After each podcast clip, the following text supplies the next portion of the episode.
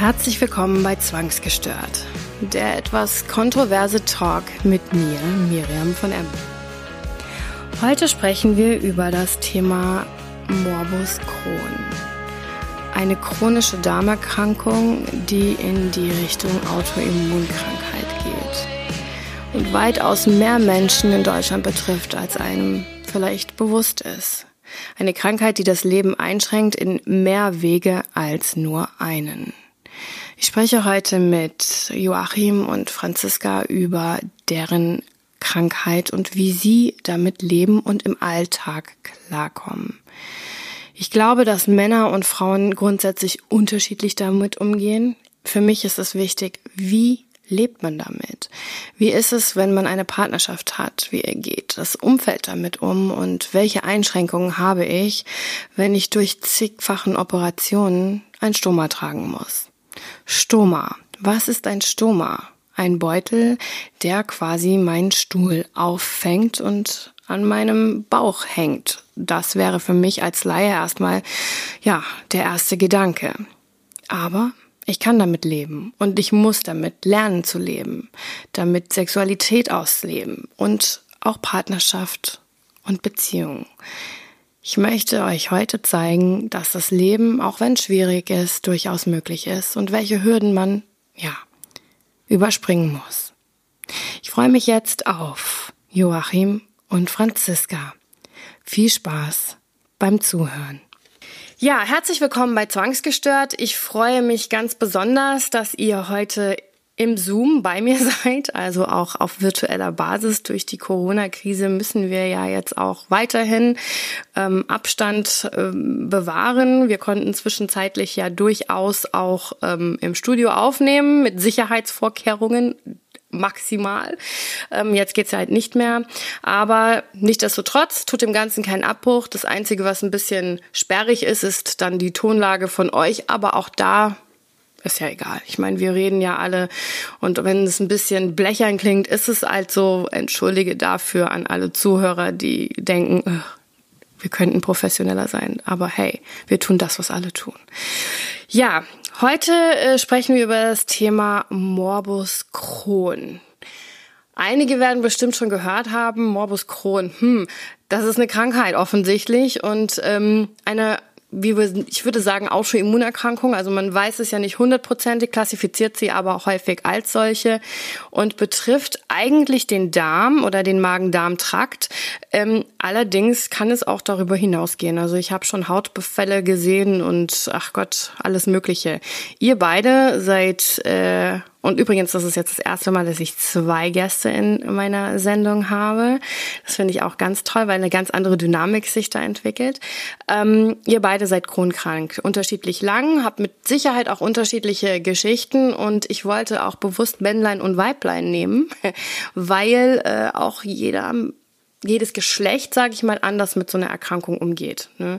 Ähm, Heute äh, möchte ich einfach alles von euch wissen. Ihr dürft frei Schnauze sprechen. Ich möchte, dass ihr frei Schnauze sprecht, denn ähm, wir wollen die Menschen ja auch über euer Leiden und über euer Leben letzten Endes aufklären.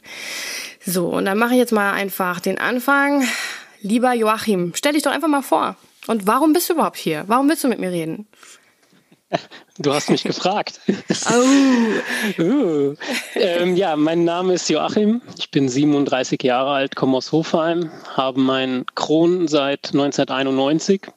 Also hm. länger äh, als die Hälfte meines Lebens, eigentlich schon zwei Drittel meines Lebens. Oh mein Gott. Ja, du bist alt.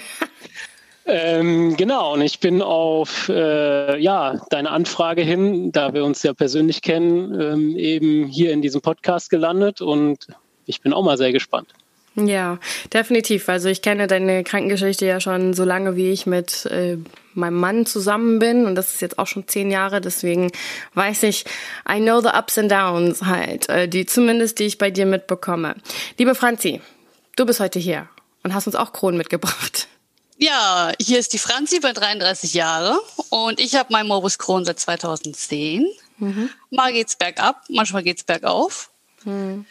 Ja, ähm, ich bin auch gespannt, was wir heute so Schönes hier besprechen. Ja, und ich. Eure tiefsten und düstersten Geheimnisse. Ja. Nein, aber ähm, Joachim, du sagtest, dass deine Krankheit schon 1900 was 91 hast du gesagt? Ja.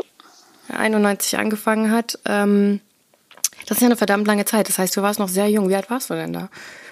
Ähm, ich war acht.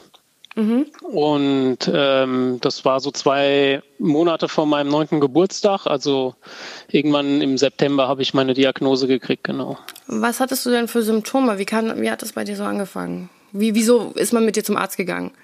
Ähm, ich hatte tatsächlich schon einen richtigen Schub. Also okay. Ähm, ist ja oft so, dass man jahrelang so ein bisschen nicht weiß, was abgeht. Ähm, man hat mal Bauchschmerzen und mhm. mal Durchfälle und dann hat man irgendwann mal hoffentlich eine Diagnose. Mhm. Bei mir war das tatsächlich so gewesen, dass ich direkt mit einem richtig krassen Schub gestartet habe. Okay. Auch äh, direkt äh, mit äh, Blut im Stuhl. Und ja, da war eigentlich ziemlich schnell klar, ab ins Krankenhaus mit dem Jungen und mal durchchecken. Okay. Und wie lange hat das gedauert dann, bis die Ärzte letzten Endes wussten, okay, er hat Morbus Crohn? Ähm, das weiß ich natürlich nicht mehr so genau. Ich weiß, dass ich mhm. damals ungefähr drei Wochen im Krankenhaus war. Allerdings war da auch schon so ein bisschen Einstellung medikamentös. Mhm. Ähm, ich gehe mal von aus, dass das wahrscheinlich nach einer bis zwei Wochen Krankenhausaufenthalt etwa klar war. Mhm. Ähm, ich sag mal, die ersten Symptome, die waren ungefähr Mitte August gewesen, als ich aus dem Zeltlager heimkam.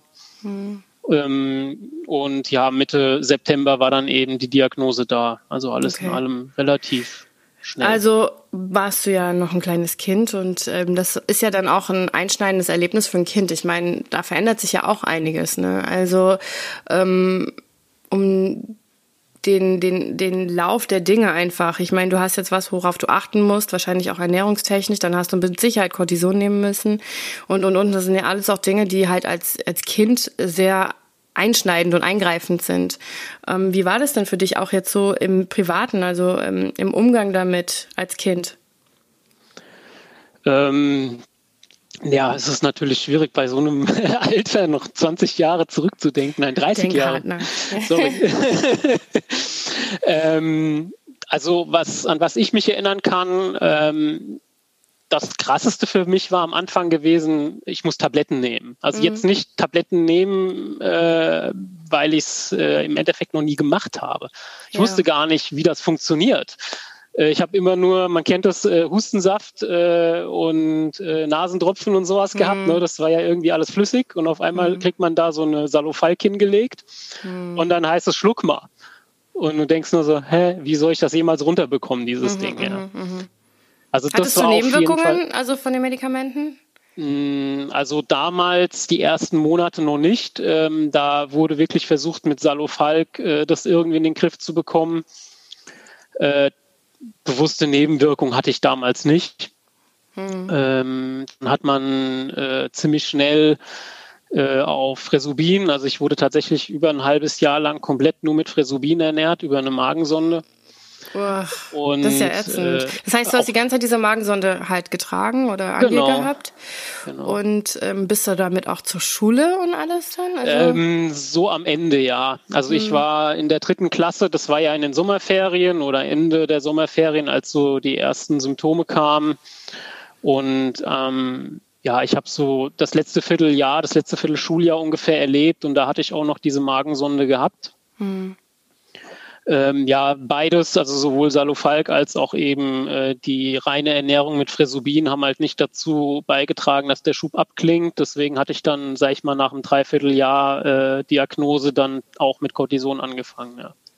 Okay. Ähm, das Cortison hast du ja relativ lange genommen. Also das ist ja auch was, was den kindlichen Körper extremst beeinträchtigt, wenn man es auf lange Zeit nimmt. Ähm, um jetzt von meiner Sicht äh, der Dinge mal äh, zu sprechen, was ich so beobachtet habe. Du hast ja einen Bruder, der ist ja gesund, ne? Ähm, und der ist ja relativ groß, also groß gewachsen, sage ich jetzt einfach mal.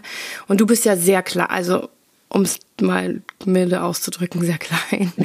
ähm, bist ja kleiner als ich förmlich, ja. Und ähm, das ist ja auch ein Überbleibsel des Cortisons und des Medikamenteneinnahmerituals deines Lebens. Ne? Also das heißt, ähm, alles läuft so normal im Umfeld. Der, der Bruder wächst ganz normal und andere Kinder um dich herum und bei dir ist einfach mehr oder minder so ein Wachstumsverzögerungsstopp, also körperlich gesehen jetzt eingetreten. Ähm, man wird schmäler, schmächtiger, man kann eh nicht so essen wie die anderen. Ähm, man hat halt diese äh, es ist eigentlich erstaunlich, wenn man so überlegt, äh, du nimmst Cortison und ja, jetzt bist du ein Meter was, 69, 70 vielleicht? Äh, 67. 67, 1,67 Meter, 67, ja. 1 Meter 67, ein bisschen ein ganzes Stück kleiner als ich. ähm, aber das ist doch als Mann, ne, also ich, ich sage jetzt einfach mal als Mann schon schwierig eigentlich. Ne? Also nicht, dass es jetzt unbedingt, und das meine ich auch, wie ich sage, dass es auf die Größe eines Menschen ankommt, aber man merkt ja schon, dass man dann wirklich auch Unterschiede hat, ne? Und dass man einfach da benachteiligt ist. Wie gehst du da oder wie bist du damit umgegangen, als dir das vielleicht zum ersten Mal bewusst geworden ist? Also jahrelang, muss ich tatsächlich sagen, war mir das Thema nicht so präsent. Also ich wusste das immer von den äh, Ärzten, die immer mhm. gesagt haben, ah, wir müssen das Cortison reduzieren, ähm, wir müssen da gucken. Äh, ich wurde auch ziemlich schnell, ähm, ziemlich am Anfang, äh, ich weiß nicht, ob ich da schon Cortison genommen habe oder ob ich ähm, da kurz bevor ich eingestellt wurde aufs Cortison, wurde auch eine Größenbestimmung gemacht. Hm. Also ich wäre damals, ähm, ich weiß es nicht mehr genau, äh, ich glaube, den Zettel habe ich sogar noch irgendwo liegen. Ähm, ich sag mal knapp 1,90 Meter groß geworden. Also Überleg das Potenzial mal. war da. Ja. Ähm, Jetzt können wir natürlich, äh, man muss ja immer alles positiv sehen. Äh, hätte ich ja. das Potenzial nicht gehabt, wäre ich vielleicht nur 1,50 Meter groß geworden. oh man Gott. weiß es nicht. also von daher äh, muss man das Gute da drin sehen. Ja. Und natürlich das, äh, was mich in der Jugend, in der frühen Jugend eher ähm, beeinträchtigt hat, tatsächlich war nicht das Thema Größe, sondern dieses Aufdunsen unter Cortison. Mhm dadurch, dass ich damals ein ganz klassisches Schubmuster auch hatte, ähm, ja, im Abstand, sag ich mal, von so einem halben Jahr, dreiviertel Jahr, Jahr, äh, war halt schon immer so die Phasen, wo dann halt viel Cortison gegeben wurde, wo man dann einfach kräftiger geworden ist. Das war mhm. eigentlich in der Jugend oder in der frühen Jugend präsenter, das Thema, als mhm. das Thema Körpergröße. Mhm. Klar, das ist auch was, worüber das auch fällt dann halt auf. Als Kind bist du halt grundsätzlich ja nicht genau. so groß, ne? Ja. Und wenn du halt in die Breite gehst oder dieses typische Mondgesicht dann halt bekommst von dem Cortison, ähm, ist nicht so schön, weil Kinder können auch grausam sein. Ne? Da gibt es auch oh, ja. bestimmt andere Kinder, die. Wie haben dann andere Kinder auf dich reagiert? Ähm, Gab es da Mobbing und so? Äh, tatsächlich, ja. Also mhm. das war so gewesen, dass das vorher kein Thema war, solange ich quasi dünn war oder mhm. normal war. Und ähm, im Wechsel siebte zu achter Klasse in den Sommerferien, da hatte ich auch einen massiven Schub, musste wahnsinnig viel Cortison nehmen. Und das war, glaube ich, somit das Krasseste, was ich äh, damals erlebt hatte. Also auch so am, ja, aufgedunsen sein. Mhm. Und das war schon so, ich kam in die Klasse, meine Klassenlehrerin hat mich nicht erkannt. Wahnsinn, und okay. ähm, ja, im Endeffekt die ganzen Mitschüler, also schwerpunktmäßig die Jungs, äh, die haben mhm. sich dann halt irgendwelche Späße erlaubt permanent. Ne? Okay, wie hast du dich denn da gefühlt? Das muss doch schrecklich sein. Du bist vor Pubertät oder in der Pubertät, dann kommst du aus den Ferien zurück, bist ein ganz anderer Mensch. Du hast ja auch körperlich gelitten während der Zeit. Ist ja nicht so, als würde es dir geil gehen. Ja. Ähm, und dann kommst du in die Schule und äh, ja, dann sind die alle nicht so nett. Ja, also wie soll ich sagen? Ähm, die, die Wichtigen um mich rum, äh, die haben mir nie das Gefühl gegeben, dass ich mhm. irgendwie anders bin. Das war, glaube ich, auch das, was mich da immer so ein bisschen gehalten hat. Mhm. Ich für mich persönlich muss auch sagen, dass ich das damals äh, neben der äh, reinen Krongeschichte, ich fand das körperlich mega anstrengend, dieses viele Cortison. Mhm. Ich habe das danach nicht mehr so krass gehabt, äh, zumindest so diese Nebenwirkungen, aber wenn du halt so richtig krass äh, aufgedunsen bist, deine ganzen ja, ein ganzer Körper schmerzt im Endeffekt, ne? Die ganzen Gelenke, alles tut weh. Ich konnte irgendwie kaum mal äh, so dieses klassische zügig erlaufen, wenn man mal eben äh, einen Bus oder die Bahn erreichen will, das ging gar nicht. Das hat mhm. sofort wehgetan und äh, die Muskeln haben nicht das gemacht, was sie sollten. Mhm. Also da kann ich mich noch richtig krass erinnern, dass mich das extrem beeinträchtigt hat. Also mhm. ich habe dann auch keinen Bock gehabt, Sportunterricht mitzumachen habe mich da auch dann freistellen lassen, weil ähm, ja, das ging halt gar nicht. Hm, verstehe. Also es war definitiv eine schwere Zeit dann auch gewesen. Und ähm, ich weiß, wie Kinder und Jugendliche sein können. Und wenn man dann eh schon einen Kampf hat, ähm, ja, das ist halt schon sehr schwierig und beeinträchtigt dich halt auch für weitere, für Lebenszeit halt. Ne? Sowas bleibt ja irgendwo irgendwie hängen, auch wenn du nicht jeden Tag darüber nachdenkst. Franzi, Du hast äh, erst zehn Jahre jetzt, ich sage erst ist auch schon eine lange Zeit, zehn Jahre Kron. Ähm, bei dir ging das wie los? Was, was waren da Symptome? Wie ist es zur Diagnose gekommen? Also ich war ja 23 Jahre. Mhm. Ähm, ich war noch gerade in der Ausbildung. Mhm. Ja, auch sehr spät angefangen mit der Ausbildung. Ähm, bei mir hat es angefangen mit Verstopfung. Okay. Ich hatte richtig dolle Verstopfung, mhm. äh, musste mir sogar nachhelfen, ähm, mit Tabletten sogar jeden Tag, so doll okay. war es schon. Dann hatte ich jeden Tag Übelkeit und Erbrechen. Während der Ausbildung hat es halt angefangen, wie gesagt. Ich war halt viel alleine auf der, also bei meinem Betrieb, wo ich war. Was hast du denn gelernt? Fleischerei-Fachverkäuferin. Mhm. War halt alleine. Meine Chefin so, ja, hm, mal da, mal da, aber nicht mhm. da, wo sie sein sollte. Und ja, habe mich jeden Tag auf der Arbeit auch noch, ja, was soll ich sagen? Ähm, ja, ich saß jeden Tag auf Arbeit auf Klo halt, ne? Weil ich so mhm. bösartige Darmprobleme und Magenprobleme hatte. Das kam und das tut ja weh, ne? Also wenn ja. du dann so eine Verstopfung hast, hast ja. das Gefühl, ja. Mh. Äh, ich habe gedacht, ich platze innerlich. Mhm. Dann ähm, ja, hat meine Mutter gesagt, ich sollte mal zum Arzt gehen, weil es war schon so doll, damit nur noch Blut teilweise rauskam. Mhm. Ja, dann bin ich halt zum Arzt, so mit 23 Jahren, dachte ich, naja, hast halt mal eine Verstopfung. ja, so fing der Lauf dann an. Mhm. Dann hatte ich meine erste Darmspiegelung, ähm, wurde gesagt, ich hätte nichts, das sieht alles super aus. Dann bin ich zum Hausarzt gegangen und meinte, es kann aber nicht alles gut sein, weil es wird Tag zu Tag immer schlimmer. Mhm. Irgendwann habe ich dann nur noch gebrochen und dachte, ich erbreche noch meinen Kot, so schlimm war es. Mhm. Also ähnlich wie beim Darmverschluss dann schon. Genau, genau. Mhm. Dann habe ich die zweite und dritte Darmspiegelung im Krankenhaus gemacht und da haben sie gesehen, damit mein ganzer Darm ähm, komplett von oben bis unten hochgradig entzündet ist. Mhm. Dann habe ich angefangen, eine Stoßtherapie zu machen mit Cortison, mhm. auch fünf Jahre lang. Mhm. Hat nichts geholfen. Meine Entzündungswerte waren ja, hoch. Ähm, Was hast du denn genommen für ein Cortison? Ähm, Prednisolon, ja. wie wir alle. Ja, genau, genau. Man muss erst mal zurückdenken, ist ja, ja. doch schon länger her. Genau, das habe ich fünf Jahre lang genommen. Ähm, mir ging es auch wirklich gar nicht gut mit dem Cortison. Mhm. Ich hatte mhm. Haarausfall, ich habe immer noch Haarausfall. Okay. Also man denkt, auch Gewicht voll, und so? Dann genau. So. Mhm. Ich habe mit 40 Kilo habe ich gestartet. Mhm. Ähm, jetzt bin ich bei 72, hm. ähm, aber nicht wegen dem Cortison. Ähm, aber ist ja. auch nicht schlimm. Ich habe mehr als Nein. 72. Nein, ist auch nicht. Also ich fühle mich auch ganz wohl. Ne?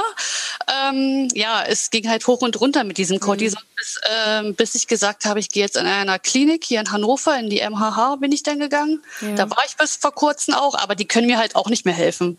Okay. Ja, und dann habe ich gesagt, ich suche mir jetzt einen anderen Arzt. Ja, aber Cortison nehme ich natürlich nicht mehr.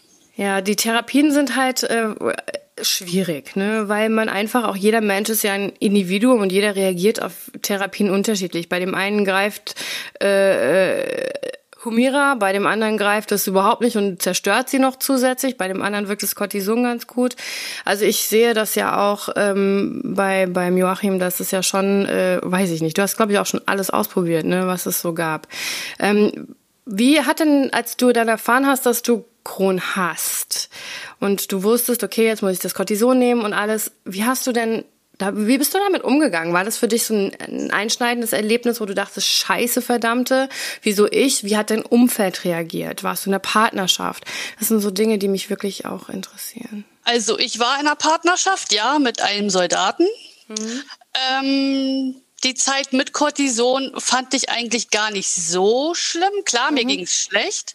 Ne, ich war so aus wie Mondgesicht, die haben mich gehänselt, gemobbt, ähm, also alles, was halt auch dazu gehört. Wie ist es denn so, wenn du gemobbt wirst, obwohl du gar nicht mal was für deine Optik kannst? Selbst wenn du was dafür könntest, gibt es keinem das Recht zu mobben, aber man ist ja eh schon ge geplagtes Kind in der, in der, weißt du, du fühlst dich ja schon scheiße genug, weißt du, was ich meine? Ja, ähm, ja, manchmal bin ich damit gut umgegangen und manchmal dachte ich mir, wisst ihr was, eigentlich müsste euch das mal treffen. Mhm.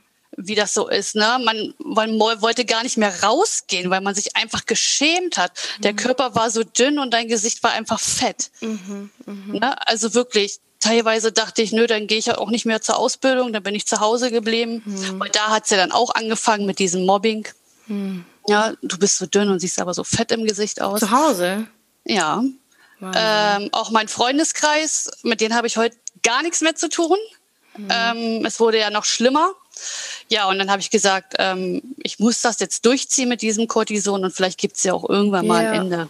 Ja, ja. Na? Wie ging es dann weiter? Ja, dann, ähm, wie gesagt, mein Ex-Partner äh, war ja Soldat. Der war mhm. auch viel in den Einsätzen in Afghanistan und in mhm. Kosovo. Und naja, mir ging es halt selber seelisch gar nicht gut in der Zeit. Kann man ja auch verstehen. Mhm. Zum Glück hatte ich noch meine Mutter und meine Schwester. Mhm. Ansonsten wäre ich, glaube ich, ja, untergegangen, sage ich mal.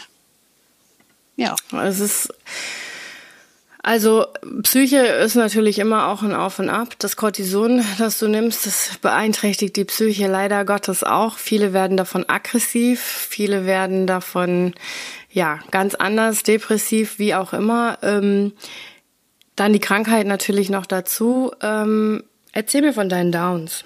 Erzähl mir von deinen Depressionen oder deine deine Stimmung. Ja, also eigentlich wollte ich gar nichts mehr machen. Also ich saß wirklich nur in meinem Zimmer und habe viel online gespielt. Also ich bin mhm. wirklich da drin, habe ich Freunde gefunden. Was hast du denn gespielt? Ich spiele Call of Duty. Oh mein Gott. Du bist, guck mal, kannst du dich mit dem Joachim zusammentun? Der spielt zwar nicht Call of Duty, aber ich weiß, der spielt ganz viel. Also ich habe auch wirklich Tag und Nacht nur gezockt. Ich habe ja. ab und zu mal was gegessen. Ja. Und ja, also ich habe Man, man versucht in eine andere Welt, glaube ich, zu flüchten, genau, oder? in einer ganz anderen Welt. Hm. Da, hm. da, da sagt keiner Mensch, du siehst aber fett aus. Entweder ja. du triffst den Typen da in der Leitung oder halt nicht, ne? Richtig, ja. Ja, da hat keiner gesagt, Mensch, heute da ist war deine Krankheit egal. Einfach. Ist so. Ja, ja, war sie auch. Ist sie auch heute noch. Ich spiele heute noch sehr viel. Ja, ist ja auch okay, ja. wenn man so einen Ausgleich für sich gefunden hat.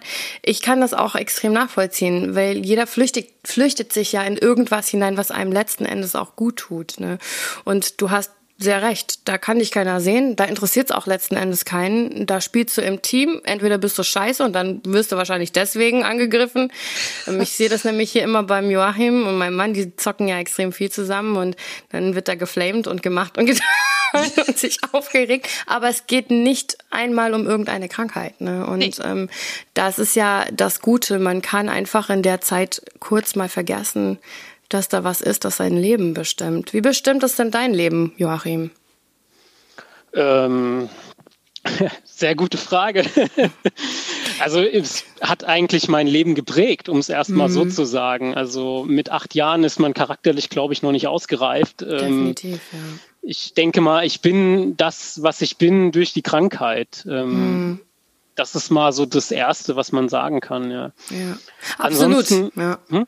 Ja. Absolut, ja, mhm. sehe ich ganz genauso. Ansonsten sind natürlich immer wieder oft die extremen Tiefs, äh, die mhm. passieren, die dann halt prägen, also die das weitere Leben bestimmen. Mhm. bei dir, Entschuldigung, dass ich dir ins ja. Wort falle, aber ähm, bei dir ist es ja so, dass du, ähm, also ich kenne dich jetzt zehn Jahre und ähm, bei dir ist es tatsächlich ein großes Problem, was das Liebesleben angeht. Ähm, das ist ähm, zusätzlich noch sehr ermüdend, glaube ich, zu der Tatsache, dass du in den letzten Jahren extreme Hochs und Tiefs hattest, auch körperlich.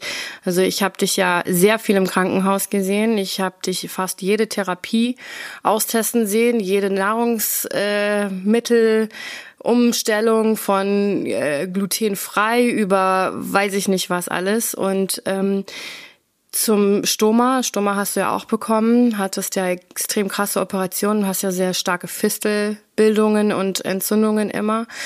Ähm, ich würde es ganz gerne mal auch erfahren, wie ist das eigentlich? Also ich habe letztes, vorletztes Jahr die Geile rausoperiert bekommen. Das ist Magen-Darm-Trakt. Seitdem kann ich manchmal Sachen essen, die ich vertrage ich dann, aber am nächsten Tag dann wieder nicht und dann renne ich. Und das ist unangenehm und unschön und dann hast du fünfmal, warst du fünfmal auf dem Klo und bist du schon echt durch und denkst, mein Hintern tut mir weh, ich will das nicht mehr, ich habe Krämpfe, das ist, ich schwitze, der Kreislauf geht ja dann auch mit in die Knie.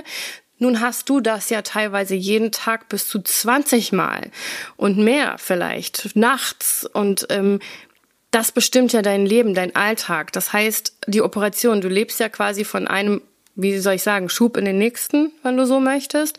Und ähm, wie war das? Ist das ohne Mist? Das ist, ich finde das ganz schlimm. Ich denke dann immer so, ich äh, fühle mit, weil ich selbst weiß, wie das sich natürlich anfühlt aus einer anderen Perspektive, aus einer anderen Krankheit hervor. Aber ähm, das zieht dich doch extrem runter, oder? Ich meine, du kannst dann teilweise dein Leben gar nicht so leben, wie du es eigentlich leben möchtest. Ich meine, du bist jung. Du hast ja auch Bock und Bedürfnisse, Dinge zu tun im Leben. Ich meine, ich weiß, du lebst so gut du es halt kannst, machst ja auch einiges, bist sogar in der Feuerwehr und so. Aber ähm, auch das wird ja immer schwerer. Ja. Also im Endeffekt ist es erstmal platt gesagt, man ist fremdbestimmt durch die eigene Krankheit. Ja. Ähm, Natürlich ist es so, dass man ähm, mit gewissen Dingen leben kann. Also jetzt ähm, die Zeit, äh, bevor ich das erste Mal operiert wurde, die hatte ich mir für mich persönlich relativ gut eingerichtet. Da war ich ähm, prinzipiell auch sehr aktiv gewesen. Also hast du eben schon gesagt, Thema Feuerwehr. Mhm. Äh, da war ich eigentlich auch äh, sehr gut eingebunden. Da musste ich seltenst mal ähm, mir Gedanken machen, schaffe ich das heute oder nicht da war halt einfach, äh, wenn Übung ist, war Übung, wenn Einsatz war, war Einsatz und gut war. Mhm. Und ansonsten äh, so das sonstige Umfeld, ähm, ja, das war einfach fast wie normal gewesen. Mhm. Und äh, ja, 2015 ging das los mit der Fistel. Ähm, das war meine zweite Fistel erst. Also ich hatte mal eine Analfistel gehabt. Mhm. Und dann die zweite Fistel, die war halt im Darm, äh, dummerweise eine ohne Ende, ähm, die einfach okay. ins Muskelgewebe reingewachsen ist. Ähm, glücklich wäre gewesen oder gut wäre gewesen, wenn sie einfach äh, vom Darmschlinge zu Darmschlinge gewandert mhm. wäre, dann hätte man nicht operieren müssen, dann hätte die sich wahrscheinlich auch nicht so hochgradig entzündet. Mhm. Und äh, genau, das hat halt unweigerlich dazu geführt, dass ich operiert werden muss. Ich habe 25 Jahre geschafft äh, ohne Operation, obwohl eigentlich alle Ärzte, egal ob jetzt Gastroenterologe oder Chirurg, alle haben mehr oder weniger gesagt, hey, du bist austherapiert, das Einzige, was noch geht, ist eine OP. Mhm. Ich habe immer gesagt, nee, ich will ganz bleiben. Ich äh, will den Darm nicht abgeben, aber naja, wenn dann halt so eine Fistel da im wahrsten Sinne des Wortes wuchert und ähm, auf kein Medikament anspricht, ich meine, das ist ja auch klar, wie soll die Fistel denn darauf ja, ansprechen. Ja. Absolut. Und man hat ein CRP von 70, 80 und äh, nimmt Cortison und nichts passiert. Ja. Hm. Einfach weil das Ding drauf nicht reagieren kann. Das ist hm. einfach so. Und dann hilft halt nur das Messer am Ende des Tages. Und es war halt schon klar gewesen ähm, bei der OP oder vor der OP, bei der Besprechung, äh, dass eine 80-prozentige Wahrscheinlichkeit von einem äh, Stoma ist. Mhm. Und naja, ich für mich persönlich habe schon gesagt, naja, das wird so kommen. Und ja, es kam ja dann auch so. Hm, wie war das dann für dich? Ich meine, dann hat man einen Beutel halt, ne? Genau. Also natürlich bin ich so einer, ich nehme sowas auch immer erstmal an, ja. Also hm. ähm, selten, dass ich irgendwie von vornherein schon sage, nee, boah, lass mal gut sein. Hm. Ähm, ich war sowieso ziemlich down gewesen. Ich glaube, körperlich war ich selten so weit unten gewesen. Ähm, ich habe irgendwie noch, was weiß ich, 48, 49 Kilo gewogen. Mhm. Ähm, die OP, die ging auch irgendwie fünf, fünfeinhalb Stunden. Ich habe massiv Blut verloren. Ich hatte irgendwie noch ein HB von sieben oder sowas. Also mhm. es war schon knapp an der Grenze gewesen, ähm, dass ich dann äh, Blut bekommen hätte. Also ich glaube, so beschissen ging es mir einfach noch nie. Mhm. Und äh, dann natürlich äh, jeder, der mal eine größere OP hinter sich hatte, der weiß halt, äh, selbst Novalgin, was ja mein normales Schmerzmittel ist, das hilft mhm. da nicht. Mhm. Also ich bin dann im Krankenhaus auch auf, ähm, auf Opiate eingestellt worden auch das ist dann natürlich, man döst da so vor sich hin, so im wahrsten Sinne des Wortes. Ne? Also man, man ist so ein bisschen abgeschossen und muss es halt mit der Zeit erstmal realisieren, was da eigentlich gerade abgeht oder was hm. passiert ist, was abgegangen ist. Ja.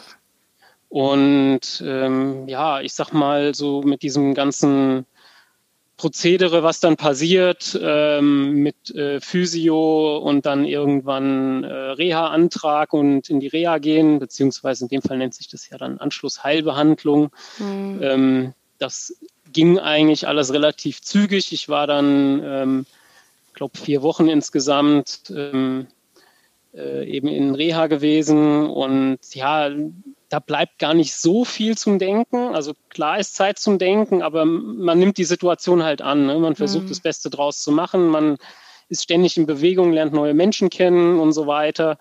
Äh, das lenkt gut ab, muss schon mhm. sagen. Wie ist es denn bei dir, Franzi? Hattest du irgendwelche Operationsgeschichten, die du da mitmachen musstest? Oder was so, war so dein schlimmster Moment mit Crohn?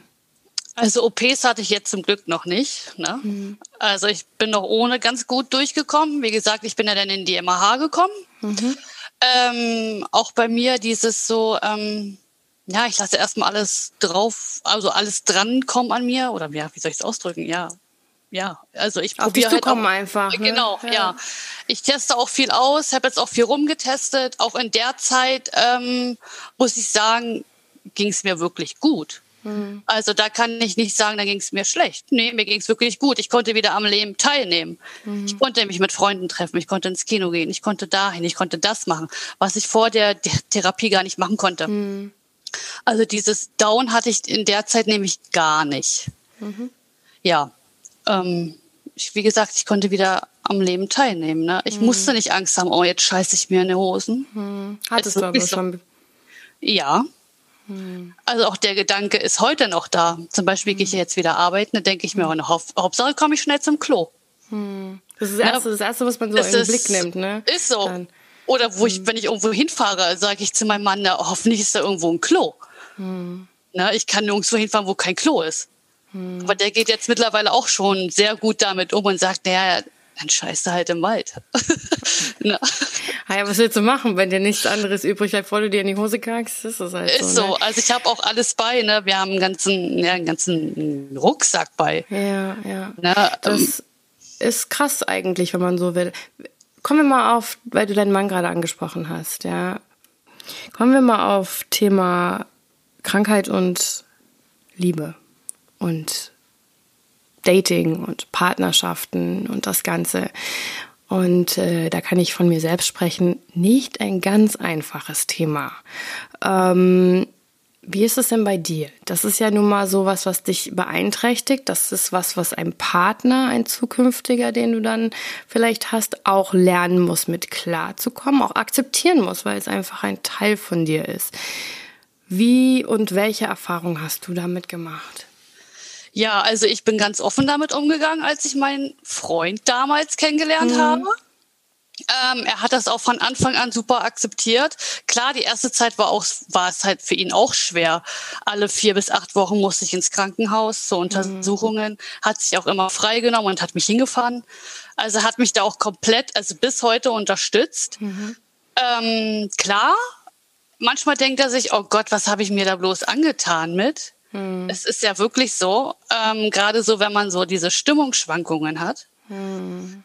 Oder du sitzt halt die halbe Nacht auf dem Klo und kommst vom Klo nicht runter und bist einfach so gereizt. Und dann sagt er, ähm, ja, wollen wir nicht mal wieder Zärtlichkeiten austauschen? und du denkst dir einfach, ähm, ich möchte einfach nur schlafen und meine Ruhe haben. Ja, dann, brennt, dann brennt dir alles am ganzen Körper. Mhm. Ähm, von diesem Klopapier mittlerweile. Mhm. Ähm, da denkst du einfach, lass mich einfach schlafen. Mhm. Und wie geht er damit also, um? Mal also, so, mal so. Mhm, mhm, mhm. Das ne? ist halt, glaube ich, schwierig für einen Partner. Also Nummer eins äh, kann er ja. die Schmerzen ja nicht nachempfinden, die du halt durchlebst. Und Männer, Entschuldigung, äh, Joachim, äh, aber denken da häufig auch gesunde Männer, sage ich jetzt einfach mal, weil ne, denken dann auch, haben Bedürfnisse, weißt du, also die, diese, diese Bedürfnisse wollen halt irgendwo bedient werden. Aber äh, es ist einfach schön, ich sehe es bei mir, also ich meine, bei mir ist es ja äh, vaginal alles beeinträchtigt und ähm, durch meine ganzen Operationen, jetzt habe ich ja auch noch eine weitere Autoimmunerkrankung bekommen, die meine komplette Vulva beeinträchtigt und quasi die Haut einfach abfallen lässt oder abziehen lässt und ähm, sich dauerentzündet. Und das ist natürlich schwierig, wenn du dann halt jung bist noch, in Anführungszeichen, und eigentlich das Sexualleben stattfinden sollte, aber du denkst an alles, nur nicht an das, ja. ja. Weil, weil du willst ja die Zärtlichkeiten. Das ist ja nicht so, als würdest du das nicht wollen, ne? Aber man, man weiß halt auch, dass es mit Schmerz verbunden ist und dass es anstrengend ist und dass man das gar nicht wirklich genießen kann, weil man sich ihr sowieso nicht fallen lassen kann.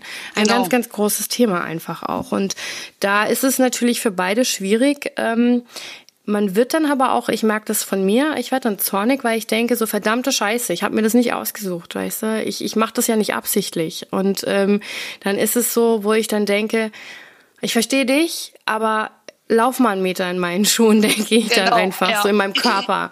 Ja, und ähm, das ist schwierig dann einfach, glaube ich. Und ähm, von daher äh, kann ich das absolut nachvollziehen. Joachim, bei dir ist es ja so, ähm, als ich dich kennenlernte, hast du ja gerade deine Beziehung war gerade zu Ende mit, die, mit deiner Ex-Partnerin gewesen, die ja auch nicht unbedingt die freundlichste Person zu dir war. Ähm, aber ich habe immer gesehen bei dir, und das tat mir immer so wahnsinnig leid, weil ich weiß, du bist ein sehr guter Mensch. Und das, ich, ich schleim mich jetzt nicht ein oder so. Ähm, und egal wen du kennengelernt hast, und es waren ja schon einige so der, über die Zeit jetzt, waren immer so dieses typische, ja, wir können gute Freunde sein und mehr nicht, aber erstmal dich an der Nase rumführen und machen und tun, ähm, deine Gutmütigkeit quasi auch äh, ausnutzen, deine Freundlichkeit ausnutzen, um dann halt zu sagen, nee, ach du, das mit der Krankheit, das ist auch doof, das finde ich nicht so geil. Und ähm, in der Zeit eigentlich, ähm, man möchte ja auch eine Partnerin haben. Man möchte ja auch jemand haben, mit dem man gemeinsam abends ins Bett gehen kann und ein gemeinsames Leben halt bestreiten kann. Und ich merke einfach, dass die Einsamkeit da ein ganz großes Thema ist, jetzt gerade bei dir. Und ähm, wie empfindest du das? Was, was glaubst du, sind da so die Defizite und warum zur Hölle sind diese Weiber alle so scheiße? Das ist eine sehr gute Frage. Das frage ich mich immer irgendwie. Ich krieg da schon, ähm. wenn der Benny mir irgendwas erzählt, krieg ich schon, merke schon, wie meine Nackenhaare sich aufstellen. Also prinzipiell ist natürlich, ähm, ich behaupte, unsere Gesellschaft ist wahnsinnig oberflächlich. Mhm. Also ich erzähle ja nicht jeder Frau äh, von Anfang an, hey, ich bin krank. Also ich schaue immer, wie sich's anbietet. Ich mhm. versuche es aber trotzdem relativ frühzeitig zu sagen. Ja, wichtig, glaube ich. Ne? Ähm, ne? Da bin ich quasi auch, äh, weil es halt ein Teil von mir ist. Also ja. ich könnte das auch nicht. Also da bin ich auch einfach ein ehrlicher Mensch bei sowas. Ja. ja. Und ich glaube, das Riesenmanko ist tatsächlich jetzt erstmal unabhängig davon, ähm, dass ich vielleicht äh, ja freundlich, nett, wie auch immer bin. Ähm, ja, die Körpergröße tatsächlich, ist es mein mhm. Eindruck. Mhm. Also das, das Erste, was man wahrnimmt, ist halt nun mal das Äußerliche. Das ist mhm. einfach so. Ja. Ich musste für mich auch jahrelang erst lernen, eine Frau äh, nicht quasi nach ihrem Äußeren zu beurteilen, sondern nach dem zu schauen, was mir gut tut. Ja, ja ähm, das, das, ist schwierig. Ja. Das ist extrem mhm. schwierig, ähm, weil Evolution ist was anderes. Ne? Ja, ja. Das ist ja so, ähm. wenn du jetzt zum Beispiel so, ich habe das ja mitgekriegt, jetzt gerade so in der Zeit jetzt, äh, so, keine Ahnung, wenn du irgendwelche Dating-Online-Krams da oder mhm. du lernst jemand kennen, siehst du ja erstmal die Größe gar nicht. Für mich wirkst du wie ein gut aussehender, äh, junger, na, junger, mittel, ich will jetzt nichts Falsches sagen, aber mit 30-jähriger Mann, ja, ähm, ja, sympathisch, kommst super sympathisch rüber, ja, ja, und dann, aber ganz ehrlich, Franzi, was sagst du, ist Größe so wichtig? Also nee, ist ich gar nicht. Ja. Nee. Also ich finde, äh, das kommt, das Innerliche, das muss passen. Er muss mhm. das verstehen können. Ist mir eigentlich egal, wie er aussieht. Mein Mann ist jetzt auch kein Topmodel. Ähm, Also wenn er Sind das später alle hört. Nicht, so. Nein. ähm, aber mir war das egal, wie er aussieht. Mhm. Er hat mich so genommen, wie ich auch wirklich bin. Mhm. Mit allen mhm. Ecken und Kanten. Ich mhm. hatte auch danach, ähm, wo ich mich getrennt hatte oder wir uns getrennt hatten von meinem Ex damals, da habe ich auch nur in Scheiße gegriffen mit den Typen. Mhm. Kann man ehrlich so sagen, so war es auch. Ja. Und dann habe ich erzählt, damit ich halt krank bin und tralala, fanden die alle kacke. Die wollten mhm. keine kranke Freundin. Die wollten mhm. feiern, die wollten Spaß haben. Die wollten aber nicht Wochenende ähm, zu Hause sitzen und mhm. deine Hand halten vielleicht. Mhm. Ja, das war halt wirklich so. Und ich habe auch gesagt, wenn ich jetzt nicht den passenden finde, dann bleibe ich mein Leben lang solo. Ja, das, das ist auch schwierig. So. Also ich glaube einfach, ähm, gerade wenn man krank ist, also ich empfinde das zumindest so, umso mehr braucht man jemanden, der einen einfach irgendwie lieb hat. Ne? Also der auffängt, einfach so ne? auffängt, ja, der so die Schulter ist, an die man sich anlehnen kann und auch Verständnis zeigt. Man muss nicht alles verstehen und man muss auch nicht äh, jedem alles hinterhertragen und das mögen wir sowieso. Ich mag das sowieso nicht, ja, aber man muss Verständnis haben für Tage, die da sind, wo man einfach sich scheiße fühlt, wo man sagt, ich kann heute nicht. Und wenn es mal eine ganze Woche ist hintereinander, dann ist das halt eben so. Ne? Und äh, das ist, glaube ich, schwierig. Und äh, bei dir, Joachim, war das ja oder ist es ja so, dass ähm, du schon an einem Punkt irgendwie warst jetzt gerade, äh, wo es schon echt schmerzhaft ist, oder? Also diese Enttäuschung. Hast, wie erlebst du das? Erzähl mal ein bisschen aus dem Nähkästchen. Du gehst jetzt. Es ist, ich weiß, es ist schwierig darüber zu reden, aber es ist halt auch unfassbar wichtig, weil ich mhm. glaube, dass äh, du kein Einzelfall bist und ich glaube, dass es ganz viele Menschen da draußen einfach gibt, die vielleicht sogar suizidal deswegen sind und einfach denken, ich kann nicht mehr, ich will nicht mehr, das ist alles, die haben kein Auffangnetz oder keine Freunde, keine Familie, ne? Und kriegen noch nicht mal mehr eine Partnerschaft und wie du schon sagtest, die Welt ist echt extrem oberflächlich geworden und in der jetzigen jetzigen Zeit, also in diesem Jahr ganz besonders schlimm. Und ähm, da gehen wir auch noch mal gleich drauf ein, aber äh, ja, wie empfindest du das und was würdest du dir denn wünschen?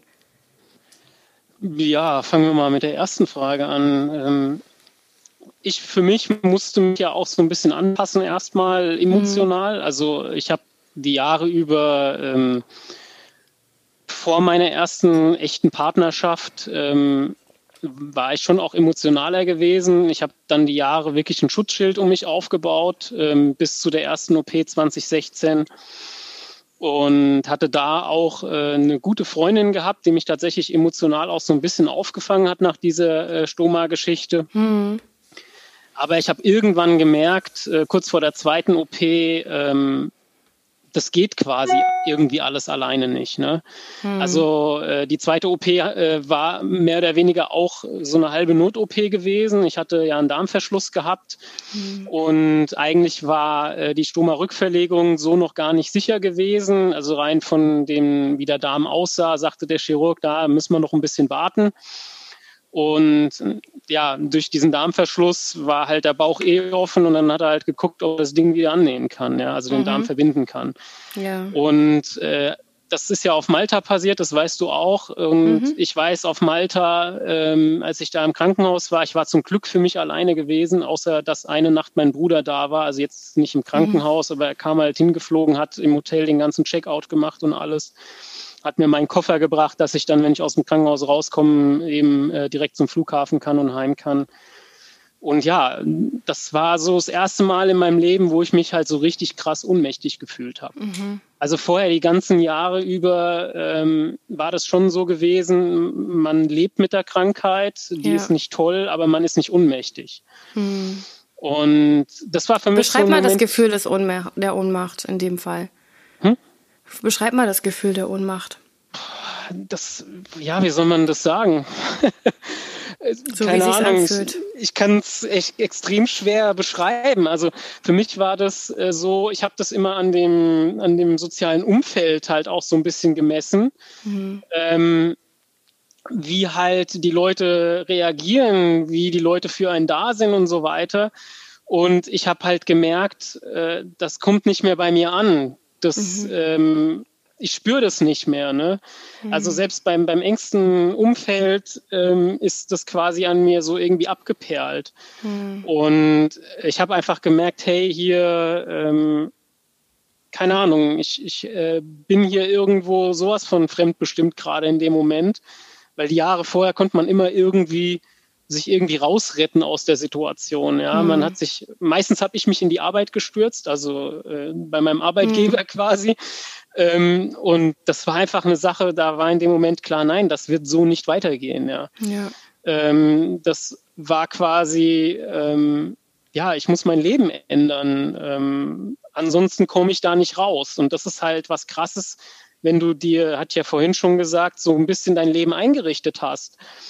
Und äh, das ging ja zum größten Teil mit dem Stoma auch wieder ganz gut, äh, hm. dieses alte Leben weiterzuführen. Und du weißt ja. einfach in dem Moment, hey, jetzt fliegt noch mal ein Stück Darm raus und ähm, du kannst einen Darmverschluss kannst du nicht äh, über Willenskraft bewältigen. Nein, das geht natürlich. nicht. Ne? Nee. Also mhm. gewisse Teile am Kron, ich sag mal das Thema Klo gehen. Ne? Ja. Also das, ich kann heute immer drüber schmunzeln. Ich habe 27 Stunden in einem Reisebus nach Serbien gesessen und musste nicht aufs Klo. Also ich musste, aber ich bin nicht gegangen. Du hast also es geht alles wahnsinnig Meditation. Krass. Ja, Meditation nicht. Ich sage halt einfach Willensstärke. Ne? Ja. Also wenn man jahrelang sowas hat, lernt man seinen Körper kennen und weiß, wo die Grenzen sind und man kann mhm. sie auch zum Teil überschreiten. Aber mhm. es gibt dann halt Ereignisse, eben wie gesagt, das Thema mit der Fistel der ersten OP, der Darmverschluss äh, mit der zweiten OP, das geht halt nicht. Mhm. Das, das musst du akzeptieren und äh, vor allem dann halt auch irgendwann mal annehmen, weil akzeptieren mhm. ist ja nicht äh, das verarbeitet zu haben oder Absolut. angenommen zu haben. Ne? Ja. Und ja, das war für mich so einer der, der krassen Momente, jetzt rückwirkend natürlich noch klarer. Ähm, ja, ich brauche auf jeden Fall jemanden an meiner Seite. Also das, wie es die Jahre vorher gelaufen ist, so nach dem Motto, äh, hoffentlich äh, passiert da mal was und mal am richtigen, äh, zur richtigen Zeit am richtigen Ort zu sein, sozusagen. Das hat sich dann einfach irgendwann gewandelt. Und dann war einfach so dieser Wunsch, jemanden zu finden, äh, genau das Thema, was wir eben hatten, mhm. ähm, dass einfach einer da ist. Mhm. Und das kann halt nicht die Mutter sein. Äh, nee. Äh, das kann auch nicht der Benny sein, ja. Also nee. ähm, das, das ist halt eine andere Qualität, die man braucht ja. und vermisst in dem Moment. Eine Intimität ja. vor allen Dingen dann, ne? Genau, also, also halt ja, abends einfach mal zusammen auf der Couch liegen quasi, ne? Mhm. Oder dann von mir aus hier beim Löffeln einschlafen. Also das mhm. muss jetzt gar nicht mal unbedingt weitergehen, ja. Also einfach ja. zu wissen, da ist jemand, äh, der ist da, ja. Mhm, der einen lieb hat, der einen einfach genau. auch akzeptiert und versteht. Ne? Also das mhm. ist, das ist schwierig. Ähm, Einsamkeit ist schon eine, eine Brutalität äh, in der heutigen Zeit, in der heutigen Welt, die ja extrem schnell und extrem kalt auch meiner Meinung nach durch äh, viel so Social Media Krams und Co. geworden ist. Jeder kann ja seinen Abfall überall ablassen, ohne irgendwie bestraft zu werden. Alle sind nur noch gehässig zueinander, jeder streitet sich miteinander. Ähm, wir sind ja aktuell in einer absoluten Krisensituation. Nun seid ihr und ich auch Risikogruppen. Ja, das heißt, man ist ja so ein bisschen auf den Schutz von anderen angewiesen aktuell. Und ich bin ja ein absoluter Befürworter äh, von den Maßnahmen, die stattfinden. Von mir aus könnten die noch viel härter sein, weil ich einfach auch viel, viel Leid sehe und viel Tod und viel Elend auch bei meinen Patienten, die jetzt ja sowieso schon eine beschränkte Lebenszeit haben und dadurch, dass es Ignoranz gibt, äh, da draußen noch beschränkter sind halt, sich noch weniger frei bewegen können und die Zeit, die tickt halt, ne? Das ist immer jeden Tag tick, tick, tick und ähm, wie fühlt sich diese Einsamkeit? Ihr müsst ja auch, ich weiß es beim, beim Joachim, man muss ja schon auch auf sich achten. Du nimmst ja mittlerweile ein Immunsuppressiva, ich glaube Stellara, ne, war das, oder? Ja. Nimmst du ja gerade. Ähm, das ist ein, ein, ein Präparat, welches in den Körper eingreift, um das Immunsystem zu unterdrücken, um in der Hoffnung zu bekommen oder die Hoffnung zu bekommen, dass das ähm, Crohn nicht aufflared, also kein Schub dann existiert. Bist du Cortison-frei momentan oder nimmst du ein? Ich äh, bin seit einem Jahr mal wieder Cortisonfrei. Mhm. Also ich nehme es seitdem ich 18 bin oder 19, nehme ich es tatsächlich wirklich nur noch akut. Mhm. ist keine Dauertherapie mehr. Ähm, Allerdings bin ich, seitdem ich 18 bin, damals beginnend mit Imurec, äh, mhm. halt auf Immunsuppression eingestellt. Mhm. Imurec ist natürlich ein systemisch wirkendes, also mhm. äh, das kennt man ja so aus der Transplantation und sowas. Ähm, da ist es heute natürlich mit Stellara schon ein bisschen angenehmer, weil Definitiv, es halt einfach nicht mehr so weitreichend ins genau. Immunsystem eingreift. Ja. Ähm, an sich, was ich jetzt äh, über das Medikament weiß, auch im Umgang mit Corona, muss ich sagen, bin ich auch fast glücklich, dass ich das nehme. Mhm. Also die Jahre vorher, die Medikamente, die ich da hatte, die noch äh, stärker ins Immunsystem eingegriffen haben, muss ich schon sagen, da hätte ich wahrscheinlich noch ein schlechteres äh, Gefühl dabei. Mhm. Allerdings, was ich nie vergessen darf, ähm, einfach nach diesen 29 Jahren Krankheit, mhm. äh, mein Körper äh, insgesamt, also jetzt nicht Physis, sondern halt eben Immunsystem ja. und Verdauung und alles, was da irgendwie so mit einspielt, das ist halt einfach so geschädigt. Ähm, ich habe einfach einen heiden Respekt vor so einer Situation, dass Definitiv. ich ähm, dieses Virus bekommen könnte. Ja. ja. Wie geht's dir denn, ähm, Franzi? Ja, also ich nehme ja kein Stellara mehr. Ich bin, ah, du hast auch Stellara genommen? Ja, äh, bis vor zwei Jahren. Das war ein mhm. super Medikament. Also das kann ich auch jedem weiterempfehlen. Ne? Also für mich war es das beste Medikament, was ich mhm. bis je genommen habe. Ich nehme gerade Azatrioprin nur. Mhm. Ähm, 150 Milligramm. Ähm, ich muss jetzt eine neue Therapie anfangen, weil das Stellara kann ich nicht mehr nehmen, weil ich dadurch nicht schwanger werden darf. Ah, okay, verstehe. Und du möchtest gerne. Jetzt noch nicht, aber vielleicht. Aber dann. dann. also ich habe gesagt, ich fange jetzt erstmal das neue, also die neue Therapie an, mhm. womit ich auch schwanger werden kann. Was also, macht denn die neue Therapie? Das weiß ich noch nicht. Ich war okay. jetzt im MRT erst, ähm, weil die ausschließen wollten, damit ich Fisteln habe und verdickte mhm. Darmwände. Mhm. Aber ich weiß auch noch gar nicht, was rausgekommen ist, weil okay. ich den Termin erst jetzt habe. Okay. Ja, und dann hat sie gesagt, also das Azatrioprin ist halt so ein altes Medikament, was man was heute auch gar das? nicht äh, das schraubt mein Immunsystem runter, damit okay. der Kron halt nicht weiter ausbricht. Also auch ein Immunsuppressiva genau, quasi. Mhm. Genau, ähm, ja. Ähm, mit dem Corona, ja, also ich muss ja auch aufpassen, klar, ich habe ja nun auch kein Immunsystem. Also mhm auch Erkältung, Gott sei Dank, keine bis jetzt weiter gehabt. Also sonst bin ich ja immer eine, die immer schreit, hier, komm her, gib mir Bitte eure Krankheiten. Mir, ja. Genau. Ja, ähm, ja. Also Gott sei Dank, toi, toi, toi, gar nichts. Ich habe mich auch gegen die Grippeschutzimpfung wieder entschieden. Mhm. Was auch ganz viele nicht ähm, verstehen können, aber mhm. es ist mein Körper und ich meine mal, ich habe so schon kein Immunsystem mhm. ähm, und eine Grippe möchte ich mir auch nicht einfangen. Definitiv. Einfach, nicht. Ne? Und klar, Maske tragen, auch während der Arbeitszeit, was auch wirklich schwer ist. Ich habe jeden Tag so starke Kopfschmerzen hm. und Schwindel dadurch, ne, wo ich manchmal denke, oh, hoffentlich ist jetzt gleich mal der Kunde weg, damit ich sie kurz mal abnehmen kann, hm. ne, damit ich einfach mal durchatmen kann. Ich glaube auch, das hat viel nicht nur unbedingt mit diesem Atmen zu tun, aber auch, ich meine, das Ding hängt hinter den Ohren, ja, das heißt, du hast da immer einen Druck auf die Nervenbahn, ja. die da hinten ist. Das ist, das ist super unangenehm. Ähm, Nichtsdestotrotz, ich sehe ja auch viel, was in den Krankenhäusern passiert und alles und das ist einfach zunehmend immer erschreckender. Ich bin vielleicht kein Maßstab, weil ich schon ein Extremist bin auf der Ebene äh, Hygiene und Antivirenbekämpfung, da ich ja Zwangsneurotikerin bin und in dem Bereich tatsächlich auch zwangsgestört. Aber ähm, nichtdestotrotz ärgere ich mich so oft über Menschen einfach, weil meine Freiheit, mein Leben, was auch immer das gerade war, meine Freiheit und mein Leben einfach dadurch eingeschränkt sind, ja. Und ähm, ich bin jemand, der braucht echt, ich muss raus, ich muss meinen Job machen, ich kann nichts davon tun.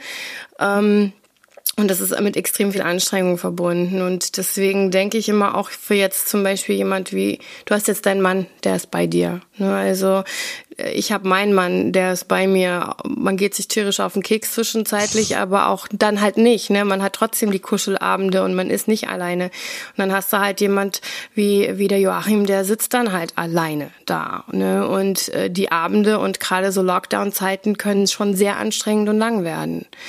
Wie fühlt sich das für dich an? Ich kenne es von meiner Mama, die ist aber auch alt und halt Rentnerin, ne? also nicht Rentnerin, aber Vorrentnerin und Sie ist ja schon schrecklich einsam, aber äh, für dich als äh, junger Mensch, der so gerne auch eine Partnerin hätte, äh, ja, ist es gerade nicht so geil, oder?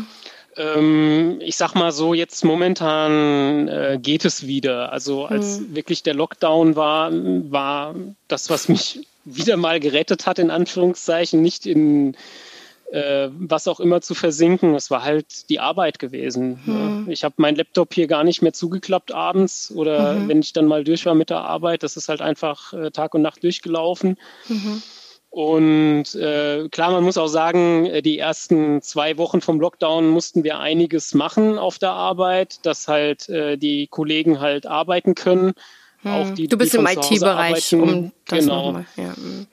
Also da wurden wir auch so ein bisschen ran rekrutiert, äh, dass wir eben unterstützen. Und äh, ja, da war sowieso einfach äh, hier an kaum was anderes zu denken, sage ich mal. Und äh, dann war es tatsächlich ja so, dass äh, ich in dem Moment, als wir in den Lockdown gestartet sind, hatte ich ja äh, die eine Frau aus Frankfurt, hm. die hatte ich ja kennengelernt vorher. Und ja, mit ihr hatte ich schon dann auch regelmäßig Kontakt gehabt. Das war die Dame mit dem Kind, ne? Oder genau. Kinder? Ja. Hm. Genau. Und ja, von daher hat es eigentlich irgendwie schon gepasst. Also hm. es war ein merkwürdiges Gefühl, weil wir halt auch beide nicht wussten, wie wir mit umgehen sollen. Hm. Ich habe sicherlich auch, ähm, ja, sag ich mal, mir mehr Gedanken gemacht, aber ähm, ja, das, das war halt auch wieder so eine Situation, ähm, das ist jetzt nicht direkt auf die Frage, aber ähm, ich merke das bei den Frauen immer wieder, dass sie versuchen, mir was recht zu machen oder mir entgegenzukommen und dabei eigentlich gerade so ein bisschen emotionales Gegenteil bewirken. Mhm. Also ich habe nichts gegen Empathie oder sowas, aber ähm, so diese Art und Weise, ähm, mich, mich kränker zu machen, als ich bin quasi, mhm. ähm, oder ich mich fühle. Ne? Also mhm, mhm, wahrscheinlich bin ich so krank, wie ich bin, aber man, man fühlt es ja trotzdem so ein bisschen anders. Und das war halt so eine Sache, äh, muss ich schon sagen, dass ähm, daran ist es halt im Endeffekt mit dieser Entfernung, die wir dann auch hatten, äh, also die räumliche Trennung quasi, ähm, ist das Ding da halt auch kaputt gegangen. Ja. Mhm. Also war es auch wieder Krankheit im Weg quasi. Genau, ja. genau. Also wäre ich nicht krank, äh, hätten wir uns wahrscheinlich, auch wenn wir es nicht gedurft hätten, es gab ja hier eine ganze Zeit lang die Regel, äh, fremde Haushalte hm. äh, dürfen sich nicht treffen, aber wir hätten es wahrscheinlich drauf ankommen lassen, sag ich hm. mal. Ne? Hm. Ähm, so haben wir halt so natürlich, solange dieses Argument oder dieses, diese, äh, ja, diese Regel halt galt, äh, dass man sich nicht treffen darf mit fremden Haushalten, solange hatten wir uns halt auch nicht gesehen. Und das hm. war im Endeffekt, äh, weil da noch nicht viel war. Wir hatten uns kennengelernt irgendwie im Januar, Mitte Januar. Und das war ja dann knappe zwei Monate später. Und ja, im Endeffekt hat das alles zerstört, was eventuell hätte passieren können. Keine hm. Ahnung. Was ist denn euer Wunsch an euch, an die Krankheit und vor allen Dingen an die Gesellschaft? Hm. Hm, ja. ja. Also an die Krankheit Frage, ist natürlich der Wunsch, dass sie hoffentlich mal irgendwann so gut eingestellt sein kann, ähm, dass man sich über das Thema, wann kommt der nächste Schub, äh, keine Gedanken mehr machen muss. Hm. Das muss man bei mir natürlich sagen, äh, durch die OPs ähm, und auch durch sonstige Dinge, Medikamenten, Nebenwirkungen und so weiter, ich werde nie wieder gesund sein. Also hm. so, dass man sagen kann, ähm, ich bin quasi wieder der Alte, also ja. also rein körperlich gesehen. Von daher, das ist, glaube ich, für mich eigentlich so das Wichtigste, einfach zu wissen, da kann kein Schub mehr kommen. Hm. Das wäre das Genialste. So, den Rest, äh, den kann man irgendwie arrangieren, sage ich mal. Damit kann man hm. auch leben, ja. Was sind deine Wünsche an die Gesellschaft, Franzi? Ja, also meine Wünsche. Oh ja, da halte ich mir auch ein bisschen was auf. oh, sehr gut. Ja, Guck mal, sie hat eine Liste gemacht. Das finde ich hervorragend. Sehr vorbereitet. Ja, also ich habe hier auf meinem äh, Blatt habe ich mehr Toleranz und Akzeptanz der Gesellschaft habe ich auf ganz äh, erster Linie ähm, Verständnis auch bei kurzfristigen Absagen finde ich. Mhm. Damit das, das nicht immer so, heißt, ja, damit das mal heißt, ach ja, hm, die kann mal wieder nicht, geht's immer wieder schlecht mhm. oder hockt sie wieder stundenlang auf dem Klo zum Beispiel. Mhm. Damit halt mehr wirklich, ja, ja, es ist okay, ähm, gute Besserung ja. oder was weiß ich. Reicht einfach, ja schon dann, ne, ja, eigentlich. Ähm, oder auch das Interesse, ähm, damit das einfach mal mehr geweckt wird, so diese, mhm. ja, diese Vorurteilungen, die gehen mir so auf den Zünder. Ähm, mhm.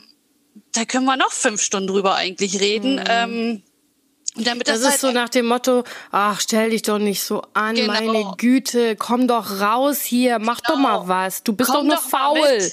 Ja, genau, komm doch mal wieder mit zum Sport. Da sage ich, ich brauche da nicht hingehen, wenn ich Durchfall habe.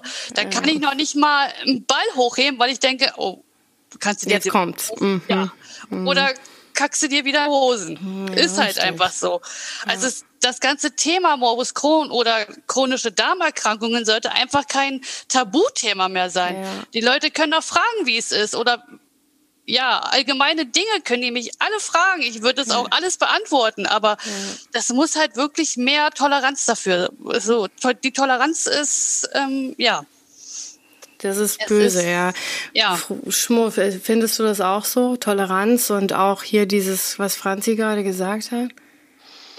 Ähm, also ich versuche das immer so ein bisschen zu differenzieren. Also dass äh, die Gesellschaft an sich ähm, ja, da kriege ich das nicht so mit. Also da ist natürlich das klar wünschenswert, äh, dass es da einfach eine breitere Streuung gäbe, dass ähm, die Leute auch wissen, was da abgeht.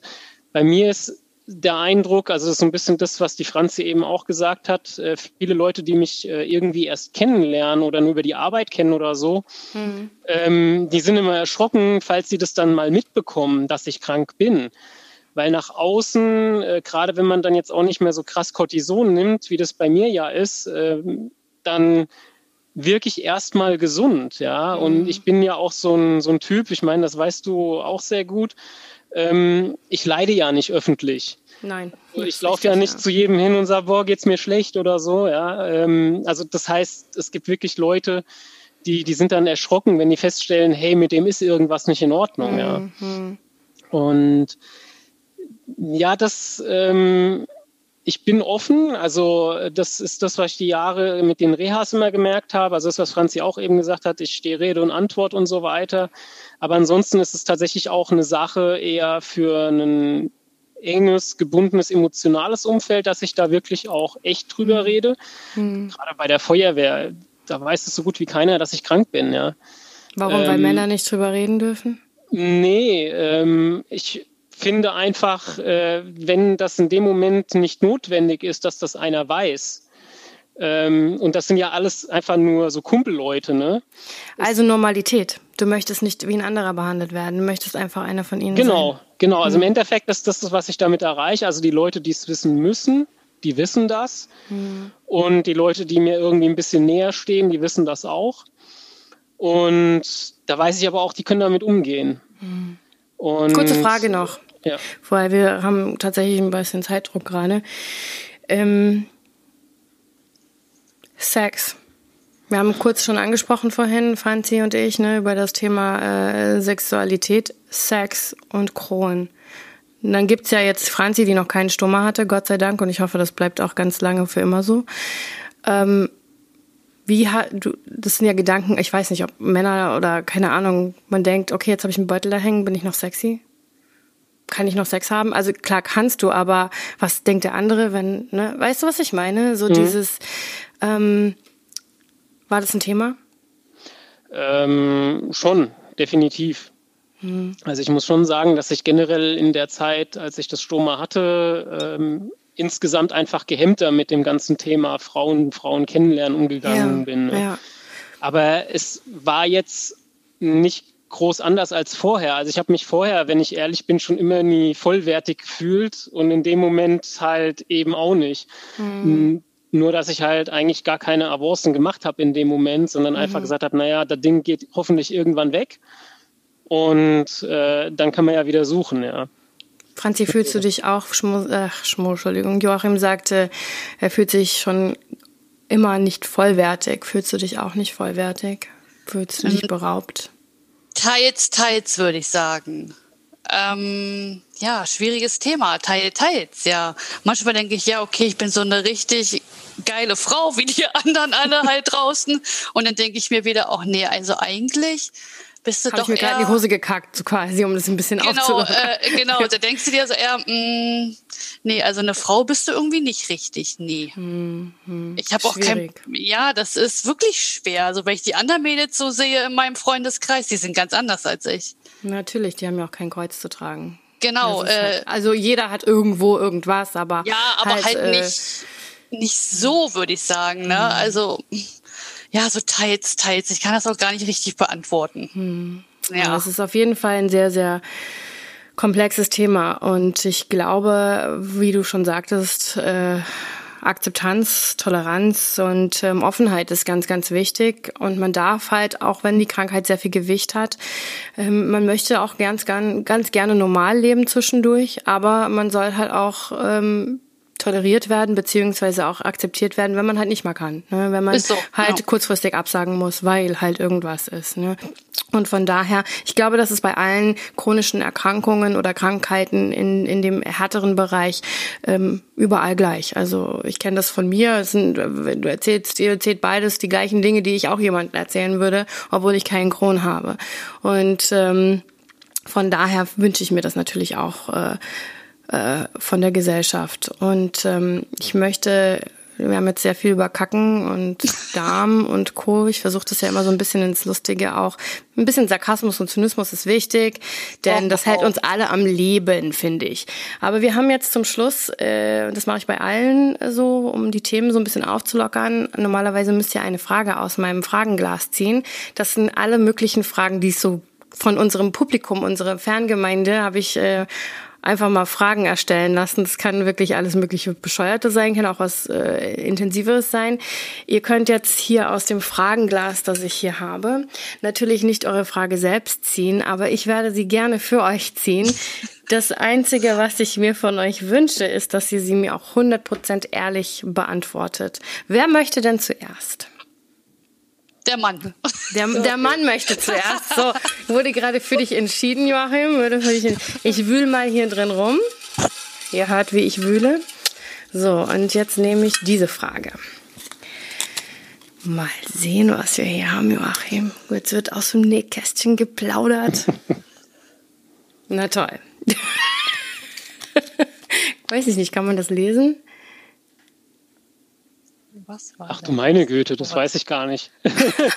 Was für Fragen die Leute zu stellen. Vielleicht war es Mama oder Papa. Was Stimmt, war Kaka. dein erstes Wort? Kaka. Kaka.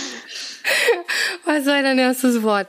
Ja, also nicht so tiefgründig, ne? Wir können uns an sowas, also nur was unsere Eltern uns halt erzählen, ne? Also ich wüsste jetzt auch nicht, was ich als erstes gesagt habe. Ich wüsste noch nicht mal, was meine Kinder als erstes wollen. Ich glaube aber sowas wie Mama, Mama oder Baba, Baba, irgendwie sowas, ja. Das ist ja das Einfachste. Aber Kaka ist auch äh, sehr einfach. Ich glaube, Kaka ist gut. nee, bleiben wir einfach mal bei Kaka, wo wir wieder beim Thema Kacken sind. Und ähm, so, Franzi, jetzt schauen wir mal. Äh, ich nehme den hier. So, vielleicht kommt jetzt hier was Spannendes. Was Spannendes. Oh. Ja, nun, ne, aber ehrlich antworten und so, sag ich nur dazu. Dein größter Fehler im Leben war, mein größter Fehler im Leben mm. war, fremd zu gehen. Schämt, na okay, also ich habe das aber auch schon mal gemacht früher. Ja. Das ist, ähm, macht man nicht. Nee. Macht man aber nicht. Aber das war so das Schlimmste. Mhm. Aber schön, ja, dass du aber, das zugibst. Aber ja, ja ähm, das ist schon ein Fehler, aber hey, wir sind alle Menschen. Wenn wir unsere Fehler wenigstens eingestehen können und uns äh, dazu bekennen können, dann ist es ja wenigstens auch äh, schon ein, ein Schritt in die richtige Richtung, würde ich mal behaupten. So ist es. Genau. Und in diesem Sinne möchte ich mich bei euch äh, ganz herzlich bedanken, dass ihr über eure Geschichte mit mir gesprochen habt. Das hat Spaß gemacht. Die Zeit ist davon gerannt mit kleinen Störungen zwischendrin, mit Gebore vom Nachbar und äh, Nicht-Hören des äh, Gegenübers. Also ja, Technik, wir lieben sie doch alle total. Liebe Leute da draußen, ich möchte euch sagen, gebt den Menschen mehr Toleranz, mehr Aufmerksamkeit, packt sie nicht in Watte, lasst sie leben aber versucht auch mal anzuerkennen, dass nicht jeder Tag ein guter Tag ist. Und nur weil wir gestern happy, happy, joy, joy waren, bedeutet das nicht, dass wir es am nächsten Tag sein können. Jeder Tag wird fremdbestimmt von einer Krankheit, die wir selbst nicht unter Kontrolle haben und gerne würden aber. In diesem Sinne wünsche ich euch alle einen wunderschönen Restsonntag. Ich wünsche euch viel Gesundheit, viel Liebe, viel Freude. Bleibt gesund in diesen schweren Zeiten. Passt auf euch auf. Tragt eure Maske. Und ich hoffe, dass wir uns nächste Woche bei Zwangsgestört wiedersehen. Liebe Joachim, liebe Franziska, macht's gut und danke. Bye, bye.